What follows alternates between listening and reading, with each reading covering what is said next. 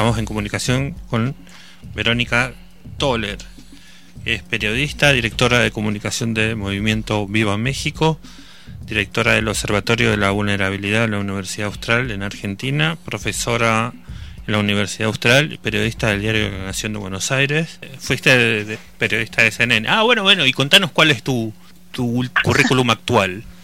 Mira, estoy trabajando acá en México, estoy como directora de comunicaciones de este movimiento que acaba de fundar, bueno, que lo fundó en realidad a principio de año, eh, Eduardo Verástegui, que es un activista por los derechos humanos desde hace mucho tiempo, también es productor de cine, es actor, en estos momentos está en Estados Unidos porque fue convocado por el presidente Trump para ser asesor de asuntos hispanos de la Casa Blanca Así que bueno, y yo, digamos, y yo por ende también estoy trabajando en eso, porque soy directora de comunicaciones del Movimiento Vida México de Eduardo y a su vez yo soy directora de comunicaciones y prensa de Eduardo Verástegui, ¿sí?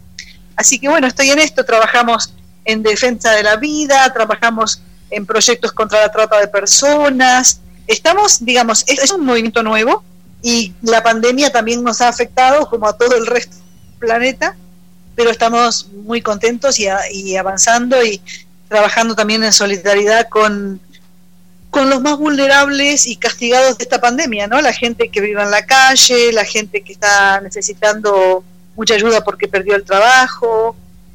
Este, así que estamos en colaboración con, con muchas empresas y otras instituciones de México trabajando en la entrega de bolsones, digamos, de packs de alimentos y, y también apoyo psicológico y apoyo ahora para la reactivación económica y de las pequeñas, digamos, pequeños emprendimientos. Bueno, así que en eso estoy trabajando.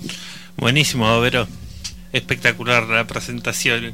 Vamos, vamos por el, lado más mexicano. ¿Y, y cómo, cómo decías esto, este tipo de, de planes eh, que están tratando de trabajar con este, esta alegación de derechos humanos y, y de tratar de sobrellevar la, la pandemia y después la, la post-pandemia ahí desde México, desde esta planificación estratégica que están haciendo? Mira, en México la cuarentena, digamos, y todo el enfrentamiento del tema pandemia ha sido diferente a lo que vivimos en Argentina. Si bien yo toda la cuarentena me la pasé acá porque llegué a México el primero de marzo, así que directamente a partir, a partir del 16 de marzo ya empecé con cuarentena y más o menos en julio empecé a poder movilizarme un poco de nuevo, pero la cuarentena mexicana es muy diferente a la de Argentina.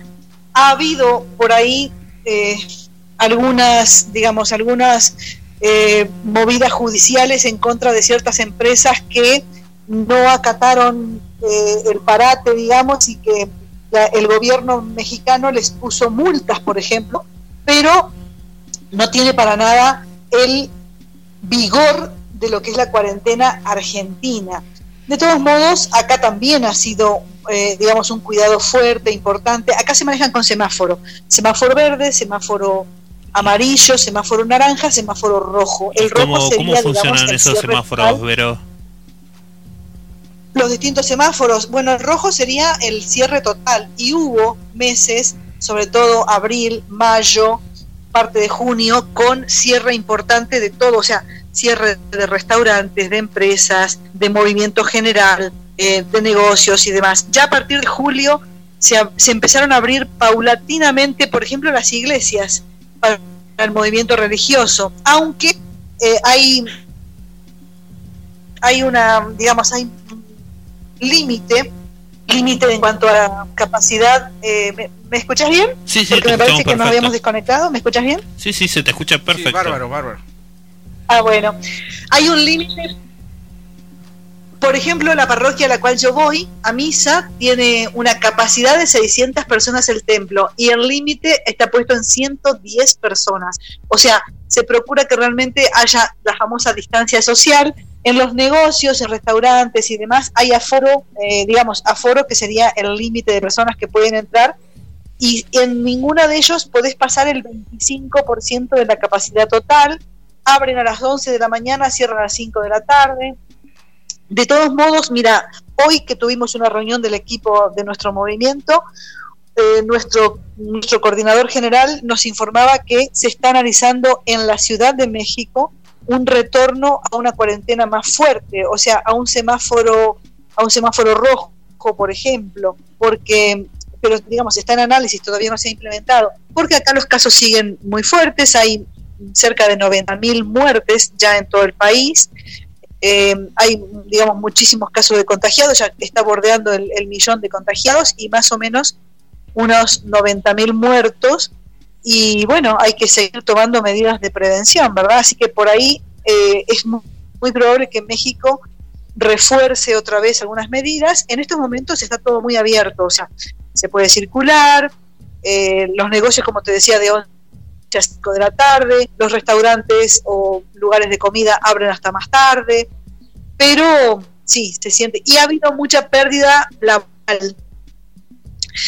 Para, por decirte, hasta para mayo más o menos, había ya 15 millones de puestos laborales eh, perdidos específicamente por la pandemia.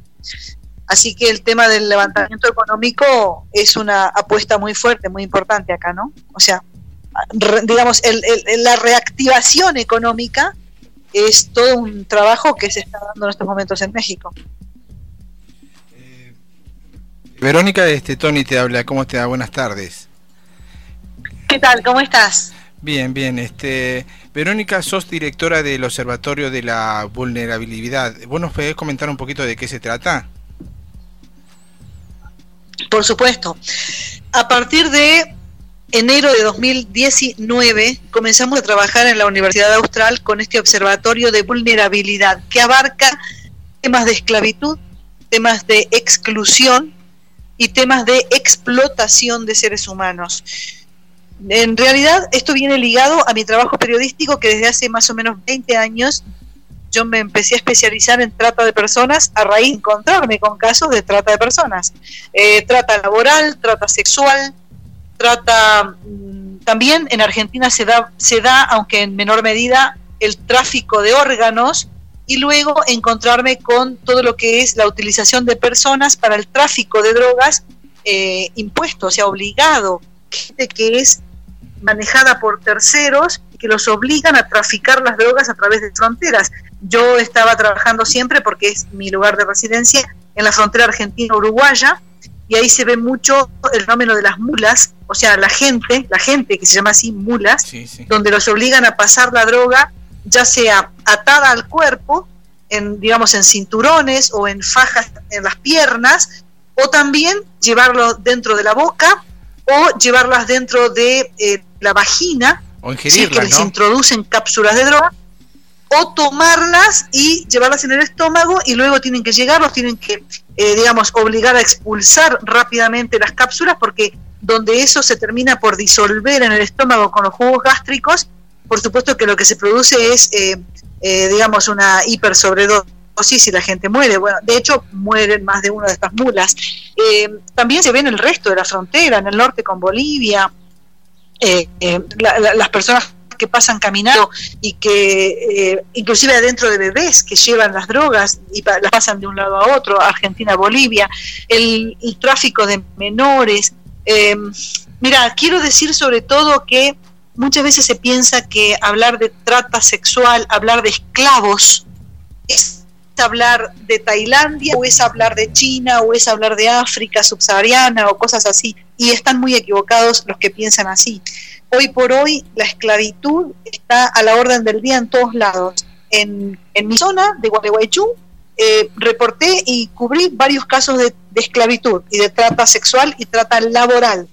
Eh, por nombrarte, mira, te voy a nombrar ciudades de Entre Ríos que la gente diría, qué locura, o sea, Urdinarrain, La Roque, Gualeguay, Paraná, Concordia, Concepción del Uruguay, pero si me salgo de mi provincia, eh, Córdoba, Mendoza, Buenos Aires, La Pampa, 25 de mayo, eh, Can, eh, en tu zona, en el sur, en todos lados, o sea, eh, muy ligado también a las explotaciones petroleras, por ejemplo, en el sur, el, tema de, de, explotaciones de... A ver, no quiero, no quiero nombrar, y no debo nombrar a nadie, pero en los campos, explotaciones agrícolas, donde la mano de obra es mano explotada o es mano directamente esclava, donde se utiliza a migrantes paraguayos, migrantes bolivianos, migrantes peruanos, ¿sí? migrantes dominicanos y dominicanas que se explotan para redes eh, de, digamos, de esclavitud sexual o laboral.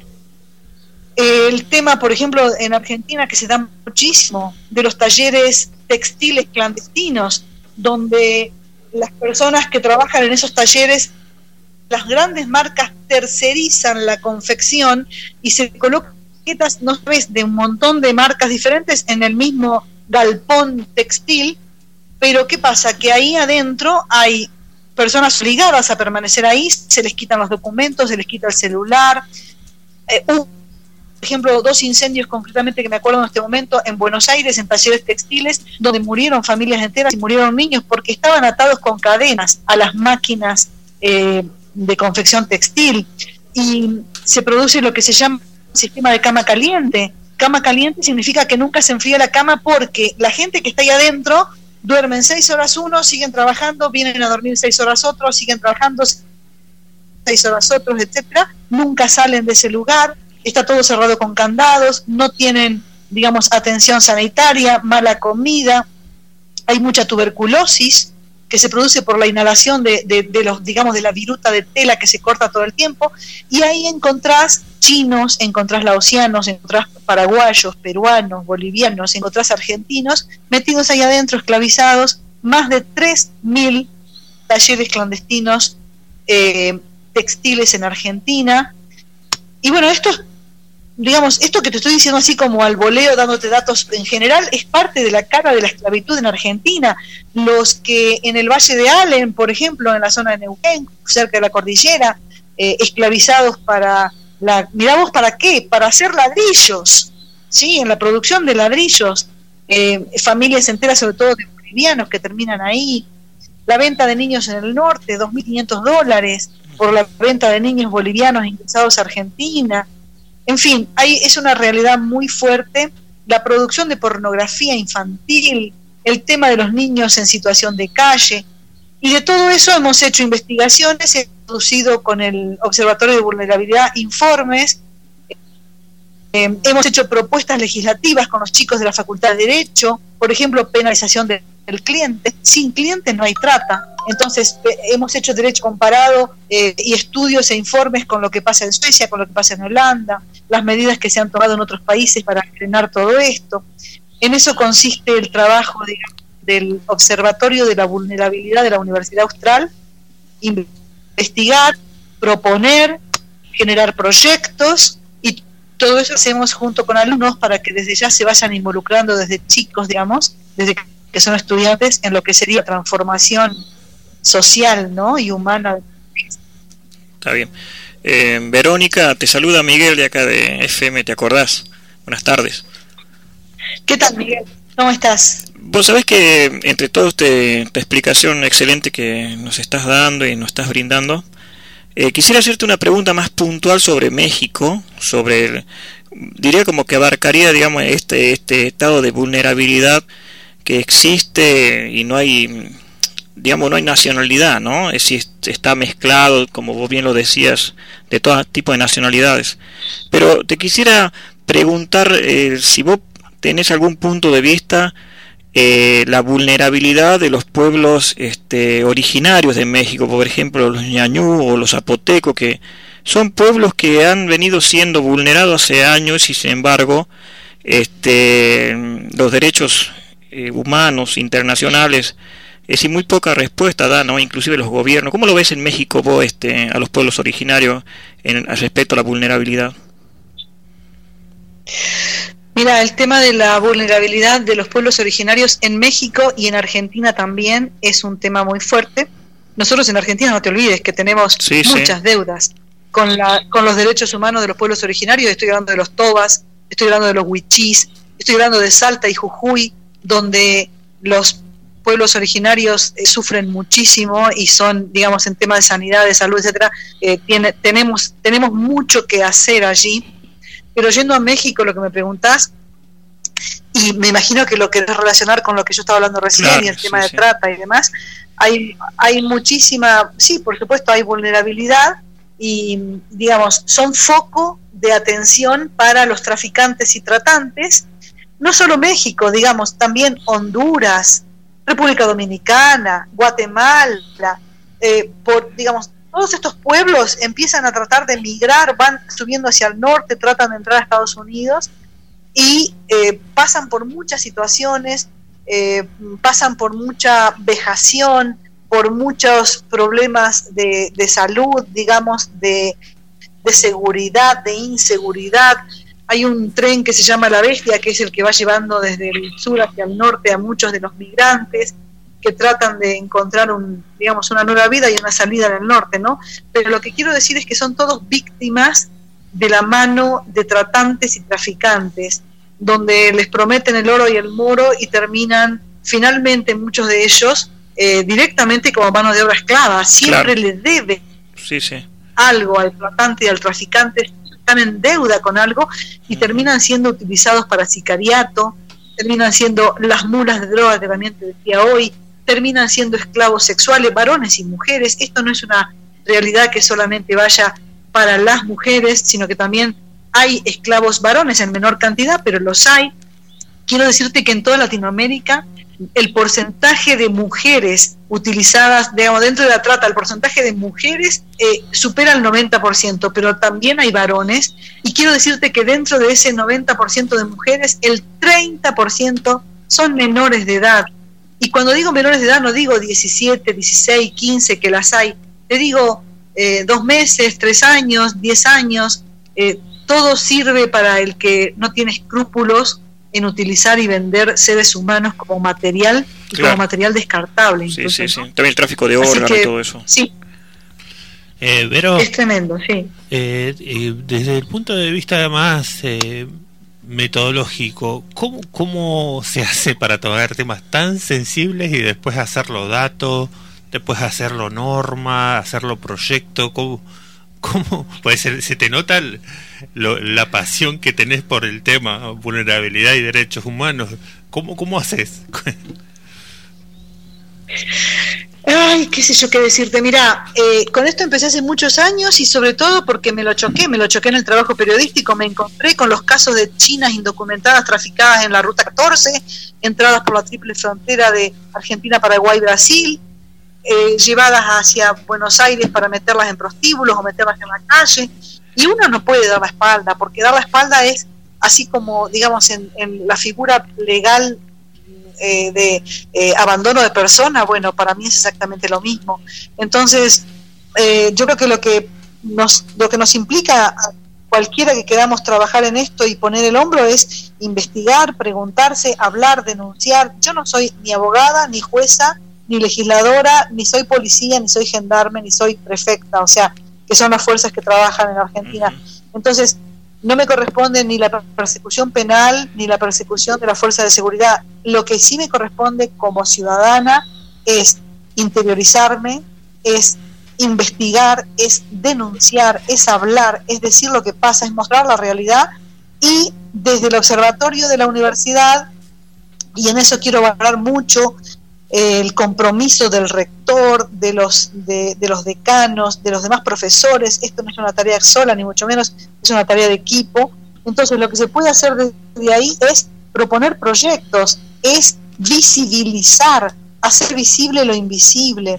Y entonces los chicos se comprometen, los alumnos de la Facultad de Comunicación, de la Facultad de Derecho, de la Escuela de, de Gobierno, de la carrera de Ciencia Política, eh, también teníamos alumnos de ingeniería, alumnos de enfermería que se metieron en esto del, observatorio de vulnerabilidad y entonces investigar qué sucede. Trabajamos también con cartoneros, les quiero decir, con, cooperativas de cartoneros. La gente de derecho les hace asesoramiento pro bono sobre cuáles son sus derechos, sus, sus temas de, de, tierras, de familia, etcétera. Entonces, eh, todo eso también se puede convertir en proyectos uno propone, no es tan fácil que salgan adelante, pero bueno, desde el momento en que se elabora, en que se dice, en que se saca un artículo en el diario, en que se sale en una radio, en que se empieza a hablar, ya estamos haciendo una gran tarea, que es ayudar a la gente a tomar conciencia. Y quién sabe si no estamos ayudando a salvar a alguna posible víctima que abra los ojos. Y por otro lado, los traficantes y tratantes se empiezan a enterar de que, de que hay quienes los tienen en la mira, ¿no? Y, y bueno, también quiero decir que hay excelentes fiscales trabajando en Argentina y Marcelo Colombo desde la Procuraduría de Lucha contra la Trata y Secuestros Extorsivos, la Protex, trabaja muy bien con su gente. Pero bueno, eh, yo creo que es eh, la respuesta de la sociedad civil, que somos todos nosotros, tratando de aportar lo nuestro para generar más justicia en la sociedad y para hacer los cambios sociales que hacen falta en nuestra Argentina. Claro, sí, sí. Importantísimo. O sea, sería primero visibilizar, eh, describir qué es lo que pasa y a partir de ahí, eh, claro, mirar, mirar qué es lo que está pasando sobre todo en este tema de trata, nuevas esclavitudes o esclavitudes modernas, como se dice, y a partir de ahí ir proyectando. Qué, qué importante que alguien ponga el, foco en ese tipo de, de cuestiones. Muy, muy clarificante todo lo que nos contás y se nota tu, tu pasión ya en tu tono de voz, ya se nota ver toda la, la gana que le pones. Bueno, me alegro. Porque es así. Sí, sí, se, ve, se ve y ahora mirando en más profundidad todo, todo lo que has hecho y en cuanto puntualmente lo que es movimiento feminista o movimientos del derecho de la mujer y todas estas nuevas corrientes tan fuertes políticamente, eh, ¿cómo, ¿cómo, han articulado ahí desde el observatorio o desde este nuevo movimiento en el que estás? Mira, qué bueno que me decís porque en el observatorio el año pasado organizamos para octubre, justamente hace un año, un seminario nacional que se llamó Mujer Más, donde abordamos un montón de aspectos del quehacer de la mujer y de las nuevas realidades, ¿no? Y tuvimos 22 enfoques diferentes en distintas mesas abordando temas de la mujer. Y lo abordaban mujeres y varones, porque yo creo que hablar de, de los derechos y de la posición de la mujer en la sociedad no es una cuestión excluyente de la mujer. Si no estamos juntos trabajando, si no hablamos mujeres y varones juntos, nunca vamos a lograr la igualdad de derechos que, se pelea. Pero mira, eh, mi punto de vista, mi foco sobre eso es el siguiente. Mujeres y varones constituimos la misma humanidad. Tenemos igualdad o debemos tener igualdad de derechos. Lo que sí tenemos es igualdad de dignidad. O sea, somos exactamente iguales en dignidad, iguales en capacidades. Una mujer puede ser ingeniera y un hombre puede ser maestro, y etcétera. O sea, no hay profesiones guardadas para un, para un sexo u otro. Debemos tener igualdad de derechos, debemos tener igualdad de oportunidades, debemos tener diferencias en las aportaciones que hacemos al mundo. O sea, el foco para nosotros es igualdad en la diferencia porque obviamente mujeres y varones no somos iguales en qué. A ver, en, en, no sé, en la capacidad de dar vida o en la capacidad de engendrar la vida, en cuestiones de aporte en las empresas, las empresas que eh, prefieren tener el toque femenino y el, como se le llama mucho ahora, el genio femenino, eh, buscan tener equipos de mujeres y varones porque cada uno aporta cosas distintas. El varón aporta cierto toque, digamos, hasta más competitivo, aguerrido, etcétera, y la mujer que también es competitiva y que también es aguerrida, pero sin embargo, en los equipos de trabajo empresariales sabe poner un tono de, de mesa de diálogo y de escucha diferente al del varón. Entonces, trabajando juntos, mujeres y varones, crecemos de una manera distinta y tenemos nuestro lugar. Lo que hay que hacer, sí, por supuesto, es pelear por la igualdad de derechos e igualdad de oportunidades. Y ahí te doy un solo dato. No es cierto, aunque la ley lo diga, que hay igual trabajo, igual remuneración. Esto no solo pasa en Argentina, pasa en muchísimos países. En la zona del Caribe, por ejemplo, se acentúa más. La media de diferencia salarial a igual trabajo, que no es igual remuneración, digamos, en un porcentaje ronda el 20, 21, 22, 23, 27% y hay profesiones donde la mujer a igual trabajo cobra un 45% menos. Y te estoy hablando de las, de las profesiones, por ejemplo, que tienen que ver con las nuevas tecnologías, ¿sí? Eh, todo lo que es programación en nuevas tecnologías, e incluso las mujeres vivas se tienen que aprender a valorar más porque quienes están encargados de la toma de mano de obra en las, digamos, en las áreas de personal de las empresas, cuando hay, cuando se han hecho investigaciones al respecto, te cuentan que la mujer misma pide un salario menor que el del varón, no diciendo te voy a pedir un salario menor, sino que ya considera que, suponte, le decís cuánto quiere, cuánto aspira, no sé, un salario X 90, mientras que el varón va y te dice 140, o sea, hay ya, como ya está una necesidad de que la Está mujer- naturalizada a la baja, digamos. bueno, pero esto, pero eso es terrible porque tenemos que hacer que se naturalice la igualdad de Tal cual, capacidades y de cual. proyectos y de que pueden dar. Claro, claro. Y, y eh, una cosita más que te quiero decir Sí, antes. decime. Eh, no, sobre el tema de mujer, qui- quiero decir una sola cosita más, te la digo rápido. La mujer es, hoy por hoy, la mujer que sale, que trabaja, que aporta al mundo igual que el varón, que está dentro de la casa. Los, los varones de las nuevas generaciones, quiero decirte 20, 30 años, eh, ya traen el chip totalmente cambiado respecto de los de, los de antes y entonces saben que todos trabajan por igual en la casa, todos cocinan por igual, todos cambian pañales, aunque algunos todavía se resisten. Pero lo que quiero decir es que para, para el esquema, eh, digamos, laboral, horario, de leyes y demás, esto no ha cambiado. Es decir, eh, em, la mujer se ve obligada, no obligada, sino está perfecto, digamos, que trabaja exactamente igual afuera, pero retorna a la casa y existe un esquema que todavía perdura de que la mujer sigue siendo la cuidadora de los ancianos, de los enfermos, de los discapacitados y la principal educadora de los niños.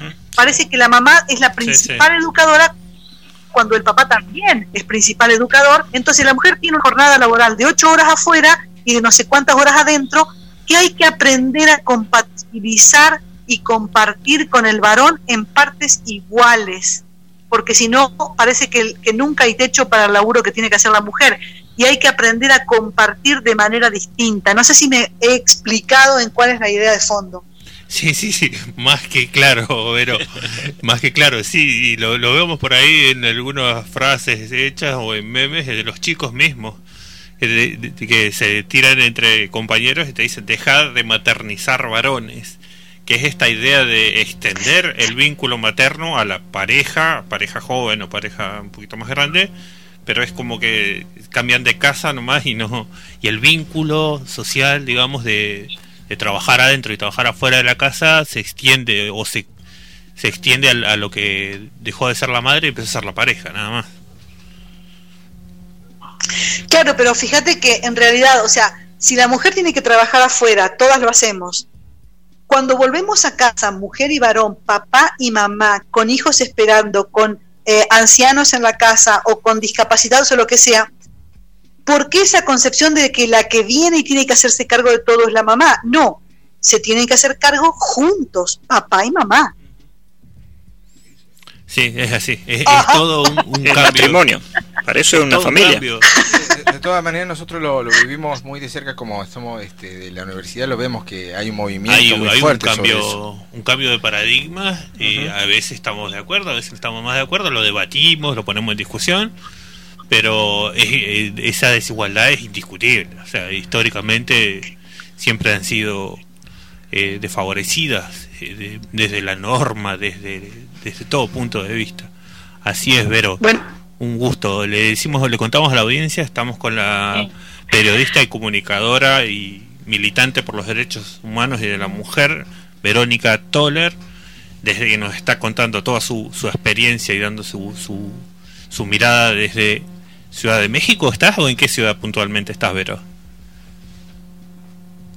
Sí, en Ciudad de México, estoy en Ciudad de México, efectivamente, Ciudad de México. ¿Y qué tema? eh? ¿Qué tema para trabajar en México? Que Tengo entendido que, que México es el, el país con más católicos del mundo, ¿no? O Brasil también. Ah, bueno, pero eso está buenísimo. Sí, sí, sí, por eso. Eso pero- no es un problema. No, no, no, no, no lo problematizo, sino que como que lo digo que, que es como este rol de la mujer, renovarlo en el catolicismo también Sí. es, es una discusión. Y bueno, sí, es cierto, la foto por ahí, la foto eclesial a veces es más masculina que femenina, pero también desde, desde Juan Pablo II, Benedicto XVI, Francisco, se están produciendo muchísimos cambios dentro de la iglesia y dándole un lugar mucho más, eh, digamos, protagónico en, en ciertas áreas, porque la mujer siempre estuvo trabajando en la iglesia, pero bueno, Francisco sobre todo está produciendo cambios en ese sentido. Ah, bueno, Vero, muchísimas gracias por tu tiempo. Eh, te, te No, al agradecemos y es muy muy linda entrevista y de ver los, otras miradas desde otras latitudes y se nota tu pasión por lo que haces, así que te agradecemos enormemente por tu tiempo. Sí, muchas gracias, Verónica. Sí, muchas gracias. Bueno, muchas gracias a ustedes por, por invitarme, muchas gracias. Bueno, Muchos cariños a toda la gente de allá, o sea, del sur argentino. La verdad es que se extraña mucho, pero bueno, Bueno, gracias. trabajando ahora en lo suyo, aportando lo que puede a la sociedad.